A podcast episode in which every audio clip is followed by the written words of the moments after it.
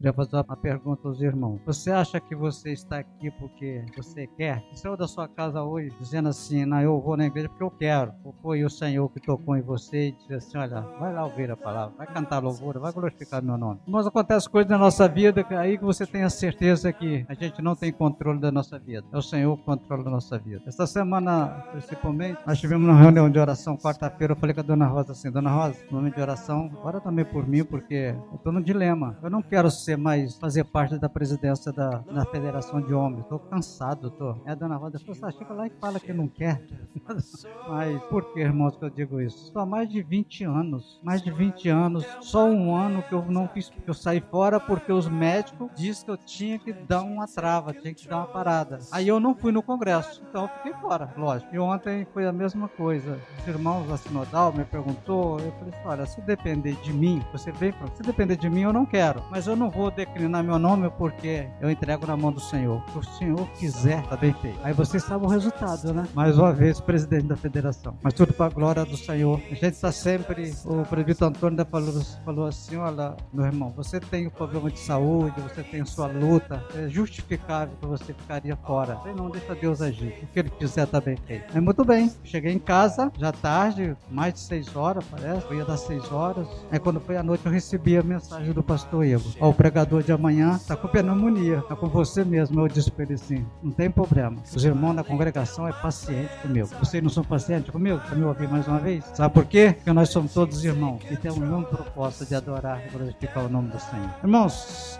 quero meditar hoje sobre um título de encontro com Deus. Jesus, quando andava na terra, ele, na sua caminhada, alguém chegou perto dele e disse que tem, tinha o servo do centurião, o chefe do centurião, que era muito maior, né? ele era riquíssimo, que estava muito doente que era para ele lá para curar esse homem. O Senhor vai, quando chega lá, ele diga para ele, Senhor diga para ele assim, olha, não precisa nem de entrar na minha casa, só a tua palavra basta. Com todos os meus criados eu falo, vai, falo, volta, eles me aceitam. Você falar também, a tua palavra basta para ser curado, meu servo. E de fato foi o que aconteceu. Aí o Senhor falou assim, então faça a tua vontade. E o servo dele foi curado, porque a vontade do Senhor é melhor do que a nossa. E quando nós encontramos com o Senhor, a coisa muda. Nós passamos a entender de fato o que o Senhor quer da nossa vida. Eu quero ler um texto aqui que está em, em, Lucas capítulo 7, a partir do verso 11. Esse texto nos chama muita atenção da nossa vida pecaminosa, a nossa vida é, necessitada da misericórdia do Senhor. Aqui fala de um de morte. Diz assim o texto: Em dias subsequentes, dirigia-se Jesus a uma cidade chamada Naim e ia com ele os seus discípulos e numerosa multidão. Quando se aproximasse da porta da cidade, eis que saía o enterro do filho único de uma viúva e grande multidão da cidade ia com ela. Vendo-a, o Senhor se compadeceu dela e lhe disse: Não chores. Chegando-se, tocou o escrife, e parando os, os que conduzia, disse: Jovem, eu te mando, levanta-te. Sentou-se o que estava morto e passou a falar. Jesus o restituiu a sua mãe. Todos ficaram possuídos de temor e glorificavam a Deus, dizendo: Grande profeta se levantou entre nós e Deus visitou o seu povo.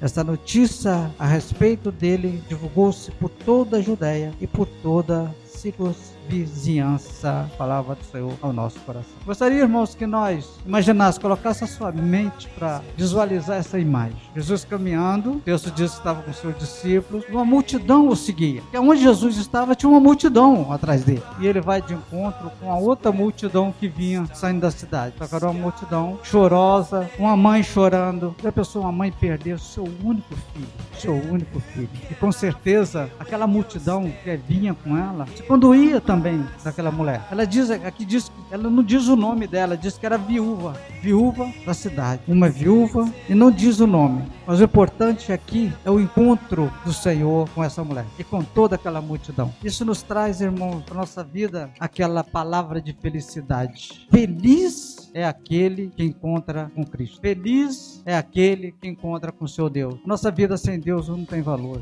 Na realidade, eu já falei isso várias vezes aqui. Quando você vive sem Deus, você vive uma vida sem rumo, comandada por não sei por quem, espírito do mundo, mas quando você encontra com Deus, você tem um encontro genuíno com Deus, encontro verdadeiro com Deus. Você tem na sua vida quem vai conduzir a sua vida. E todos aqueles assistiram aquela, aquela cena, daquele encontro, aquela mulher chorando, o povo ali chorando com ela, e o Senhor chega e diz assim: Não chores, não chores, porque ele se condoeu, ele teve compaixão. E quando nós falamos com o Senhor sinceramente da nossa vida, dos nossos pecados, da nossa necessidade, o Senhor se compadece de nós. Como diz o texto que nós lemos, ele não está de ouvido tampado para não ouvir as nossas orações, os nossos pedidos. Porque nós, nós necessitamos todo momento do Senhor, irmãos. Porque nossa vida sem Deus é uma vida igual esse rapaz que estava nesse caixão. E só a mão do Senhor, a misericórdia do Senhor, pode nos tirar da morte do pecado. Quando o Senhor chega e diz para aquela mulher: Não chore, teve compaixão dela. E ele disse para aquele povo: Chegando-se, tocou o estripe e parando os que o conduzia. Olha essa cena, para. Muitas vezes nós estamos caminhando o Senhor vai dizer: Para, muda de rumo, muda a sua vida, muda a tua trajetória, faz uma conversão na sua vida. Que nem o carro que a gente converte ele de de gasolina para pagar, isso é, muda a situação, a nossa vida vai ser mudada, porque o Senhor vai dizer assim: para, a partir de agora eu vou conduzir a sua vida. Todos aqueles que têm um encontro com o Senhor, ele vai receber dádiva maravilhosa de benção do Senhor. As bênçãos, irmão, todos os dias nós temos. Quando nós levantamos, respiramos, colocamos nossos pés no chão, é benção do Senhor. Nós caminhamos, é benção do Senhor. Quer ver a maior benção, irmãos? Eu estou aqui falando com vocês. Isso é a graça de Deus na nossa vida vida. Quando nós encontramos o Senhor, você muda a sua vida, vai receber graça sobre graça do nosso Senhor Salvador. Levanta-te. Quando ele diz, levanta-te. Aquela mulher não tinha mais esperança, mas o Senhor deu esperança, deu vida. Sabe por quê que ele deu vida? Quem estava morto? Porque o Jesus é a própria vida. É Ele que dá vida àquele que está morto. E todos nós estávamos mortos nos nossos pecados. Não se engana, irmãos, de dizer, não, porque eu estou na igreja, está tudo certo. Não, não está tudo certo porque você está bem na igreja. Tem que ter um encontro definitivo. Você tem que ter um encontro sincero. Eu vi há muito tempo, reverendo, uma mensagem do reverendo Antônio Carlos, lá da, da igreja lá de Belo Horizonte, ele falando com a multidão na igreja dele. A igreja dele tem 1.500 membros. E ele dizendo assim, irmãos, converta dos seus pecados. Aqui a minha igreja está cheia, mas será que não todos são convertidos de fato? Não todos têm um encontro definitivo com o Senhor. Precisamos a cada dia se achegar mais a Deus, buscar mais a Deus, estar mais próximo do Senhor. Como diz o texto que nós lemos na confissão de pecado, o pecado nos faz separação de Deus. Não é o Senhor que vem que vai se afastar de nós, é você, é eu. Quando pecamos, nós afastamos de Deus e o Senhor nos dá vida. Todos nós éramos inimigo de Deus. Cristo veio a este mundo para nos reconciliar com Deus, com aquele que estava longe por causa do nosso pecado, nós nos afastamos de Deus. Todo o povo e Cristo veio para fazer essa reconciliação, para voltarmos novamente a ter comunhão com Deus. A palavra de Deus diz, o apóstolo Paulo escreveu lá em, Romo,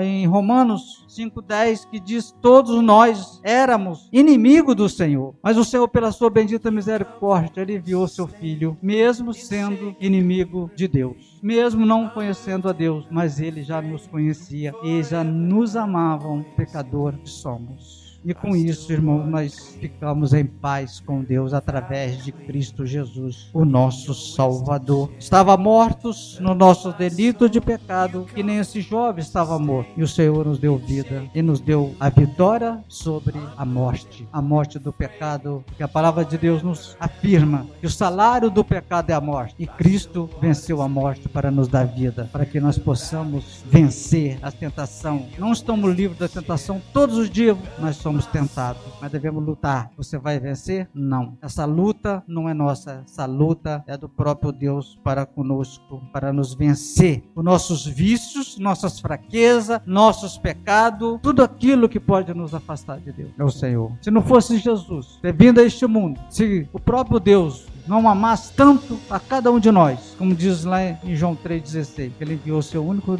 filho ao mundo para que todo que nele crê não pereça, mas que tenha vida eterna. Se não fosse isso, todos nós estávamos mortos. Todos. Não o corpo, mas espiritualmente. E sabe para onde vai aqueles que estão mortos espiritualmente? As pessoas não gostam muito que a gente fala isso. Tem muitas igrejas que nem falam aqueles que estão mortos e tem o caminho direto para o inferno. Aí nos faz lembrar do, do, do rico e Lázaro, o mendigo. Você vocês conhecem muita história. Aquele rico que não fazia caso nenhum do mendigo, que comia resto de comida, cheio de lepra, na escadaria do seu palácio. Ele passava para lá e para cá e não fazia caso dele. Morre o rico e depois morre o Lázaro. O rico teve o seu caminho. Lázaro foi para, para o seio de Abraão. O rico de lá da onde ele estava, sofrendo, ele fala: Pai Abraão, envia, pede que Lázaro pelo menos molhe a ponta do dedo com água fria e coloca na minha língua para que refresque. Eu estou sofrendo.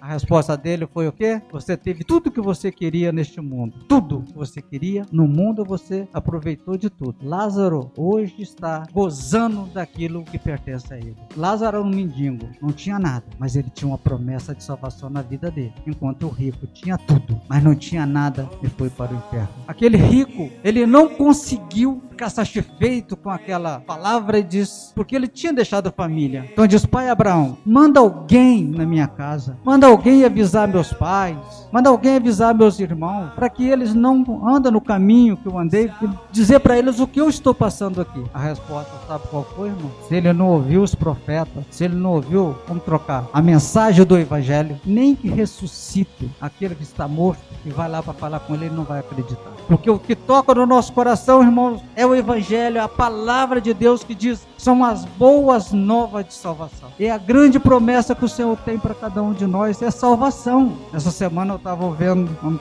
a palavra com Augusto Nicodemos. Ele contou uma pequena história que alguém estava fazendo uma entrevista com os membros da igreja e perguntando: quanta benção? Ah, eu estava assim, estava desempregado, agora arrumei emprego, comprei um carro.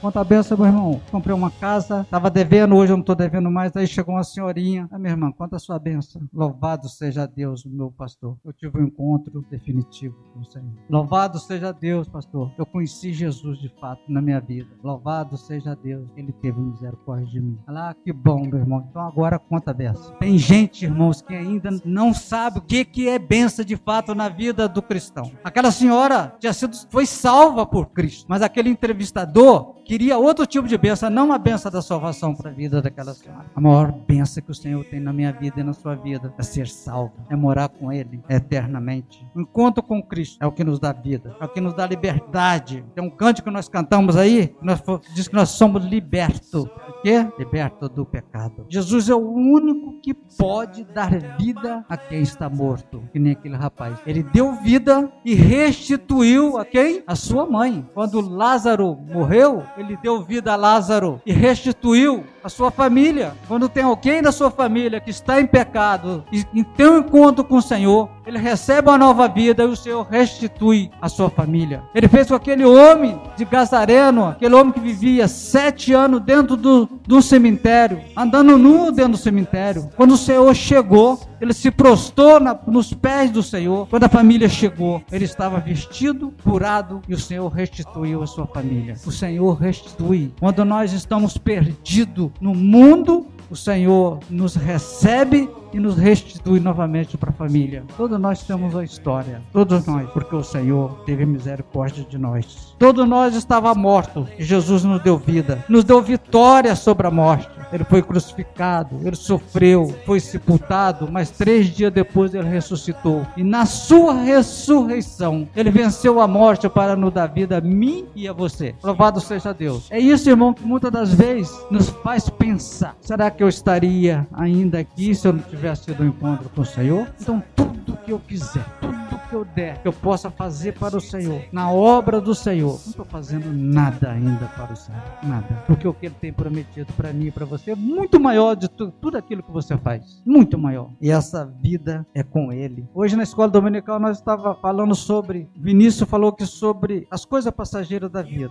É real. Tudo na nossa vida é passageiro. Tudo. A felicidade é passageira. A nossa luta é passageira. O momento de riqueza é passageiro. O momento de pobreza é passageiro. Tudo é passageiro. Sabe por quê? Porque um dia vai acabar. Um dia acaba. Se você for rico, um dia você vai partir deste mundo, não vai levar nada, vai deixar tudo. Acabou. Se você tem problema de saúde, um dia vai passar, vai acabar, que o Senhor vai nos chamar e a doença vai ficar e você vai para um lugar que não vai ter mais doença, não vai ter mais choro, não vai ter mais tristeza. E a maior riqueza lá é estar com o Senhor, louvado seja Deus. Então tudo vai, tudo é passageiro deste deste mundo. Tudo. E tudo acaba. Eu quero ler um texto da palavra de Deus com vocês, mais um texto aqui. Apóstolo Paulo, quando ele escreve a palavra, a carta de Paulo à igreja de Éfeso, ele dá uma explicação mais clara para todos nós. E você não precisa de pagar nada por isso. O melhor de tudo é isso, né? Você não precisa fazer nada, porque Cristo já fez por você. Não precisa fazer mais nada. Não tem sacrifício mais. É só adorar a Deus. É glorificar a Deus. É dizer assim, Senhor, muito obrigado por tudo que o Senhor realizou por mim. Muito obrigado, Senhor, pelo sacrifício que o Senhor fez por mim. Muito obrigado, Senhor, por aquela chicotada que o Senhor levou, que seria por mim. Muito obrigado, Senhor,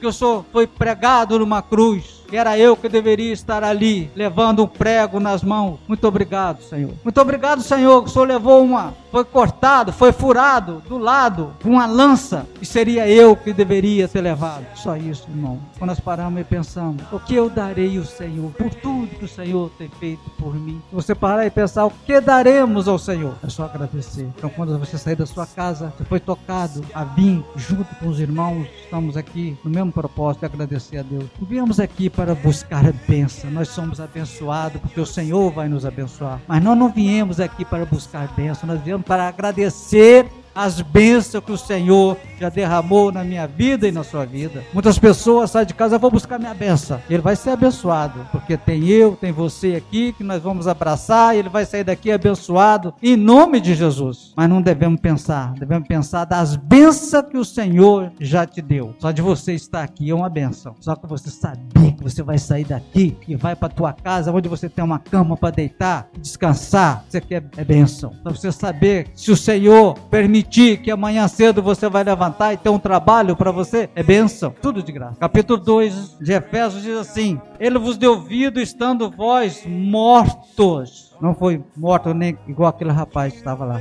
O rapaz estava morto o Senhor ressuscitou. Aqui existe a diferença. Está falando morte espiritual. Vos deu vida estando vós mortos nos vossos delitos e pecados. Naquilo que você fazia para agradar quem? Ao mundo. Nos quais andaste outrora segundo o curso deste mundo, fazendo a vontade do mundo, segundo o principado protestado do ar, do espírito que agora atua no filho da desobediência, fazendo a vontade de quem? Satanás, que comanda o mundo. E não pensa que ele estava só aquele povo que ele falou isso, não. Para todos nós todos nós. No verso 3 ele diz assim: entre os quais também todos nós andávamos no passado, andávamos outrora, segundo a inclinação da nossa carne, fazendo o quê? A vontade de quê? Fazendo a vontade da carne e dos pensamentos. E éramos, por natureza, filhos de quem? Como também os demais. Todos nós estamos aqui. Pela misericórdia do Senhor, estamos aqui. Mas não somos diferentes dos outros que precisa também ser transformada a vida dele, para que ele também goza dessa vida eterna que o Senhor tem de promessa para a sua igreja.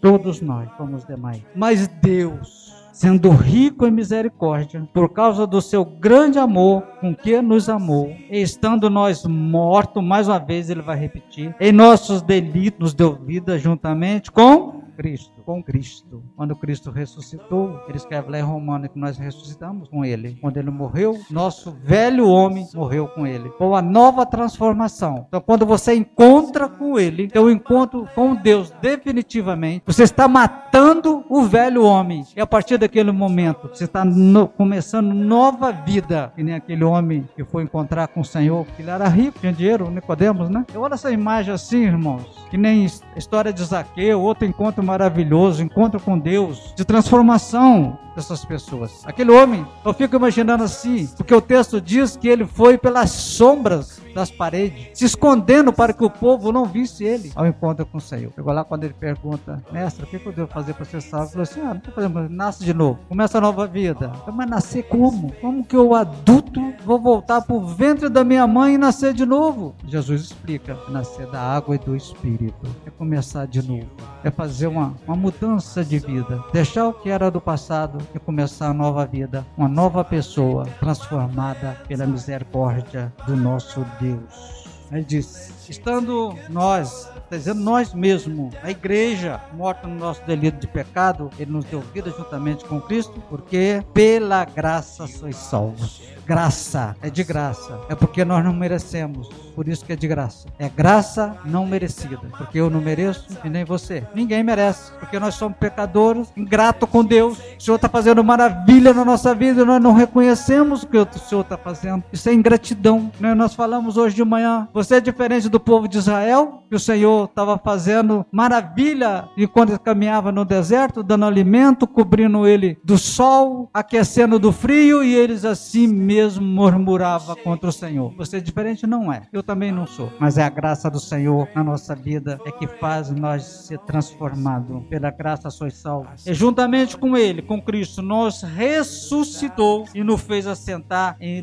nos lugares celestiais em Cristo Jesus para mostrar nos séculos vindouros, no futuro, a suprema riqueza da sua graça, em bondade para conosco em Cristo Jesus. Porque pela graça sois salvos, mediante a fé. E isso não vem de vós, é dom de Deus porque pela graça foi salvo, mediante a fé. E isso não vem, mas é dom de Deus. Não de obra, para que se ninguém se glorie. Não vem de, de nós para que nós possa bater no peito e dizer assim: não, eu estou sendo salvo porque quero. Não é. É porque o Senhor tem misericórdia de nós. É porque Ele nos ama, a mim e a você. Aí, pela sua misericórdia, pela sua graça, Ele enviou o seu Filho, Cristo Jesus, para que fosse sacrificado, se entregasse por cada um de nós, para ter vida e vida em abundância com Cristo Jesus. Você já parou para analisar o seu encontro com Cristo, como vai ser? Você já parou, já deitou na cama, no travesseiro e ficar, fechar teus olhos e falar, Senhor, como é que vai ser meu encontro com Cristo? Como Ele vai me receber? Como? Porque todos nós,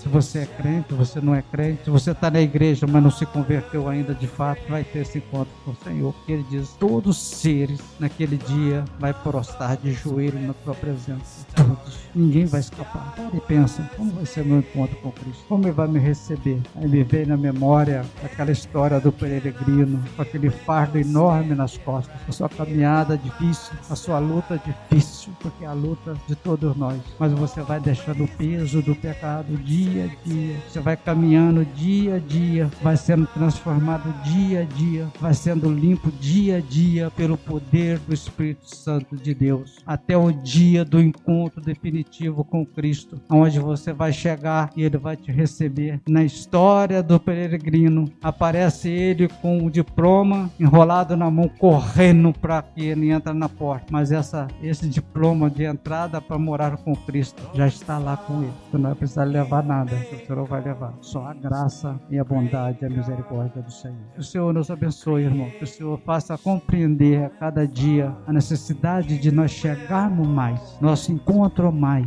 com o Senhor. Quanto mais você a chegar a Deus, mais você vai ver mais Deus na sua vida. Quanto mais você se dedicar na obra do Senhor, não para ganhar salvação, mas porque você já é um salvo em Cristo Jesus, você vai sentir mais desejo. Está cansado? Mas o Senhor não cansa. Está dia e noite atento, derramando bênçãos sobre sua vida. Não seja agradecido ao Senhor e chega ao Senhor a cada momento da sua vida. Que o Senhor nos abençoe, nos ajude a compreender que esta palavra seja aplicada nos nossos corações conforme a vontade dele, não como a nossa vontade. Porque às vezes nós ouvimos uma mensagem e não queria que fosse assim. Às vezes, irmãos, a palavra de Deus dói. Ela precisa doer, precisa às vezes machucar. Que nem uma música que ela teve um período de sucesso aí, ele falava: aperta, Senhor, o parafuso, aperta, Senhor, o parafuso, aperta neles, mas aperta em mim também. Às vezes o parafuso precisa ser apertado, né, Celso, para poder sentir, sentir machucando, para que nós reconhecemos quem é Deus na sua vida na minha vida. O Senhor nos abençoe. Amém.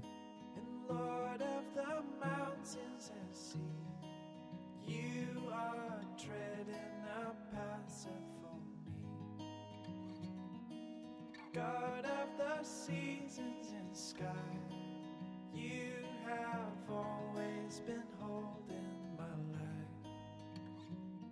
And Lord, you are the shepherd of my soul. So I lay down my plans, I give up my rights. Let you take control of this surrendered life.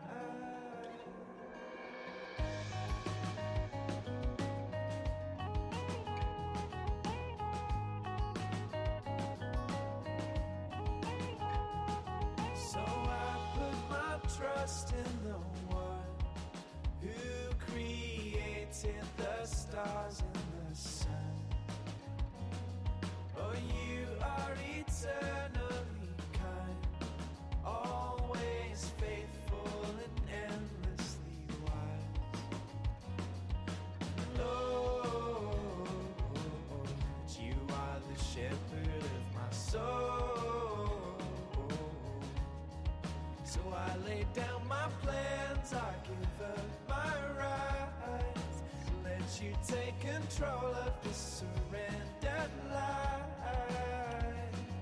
And Lord, you are the shepherd of my soul. So I lay down my plans, I give up my rights, and let you take control of the surrendered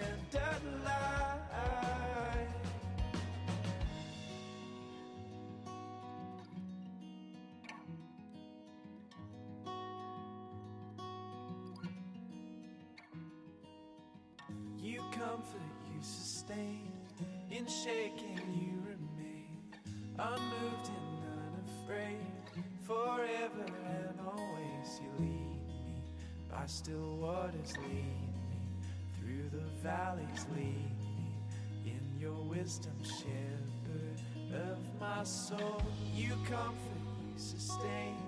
In shaking, you remain unmoved and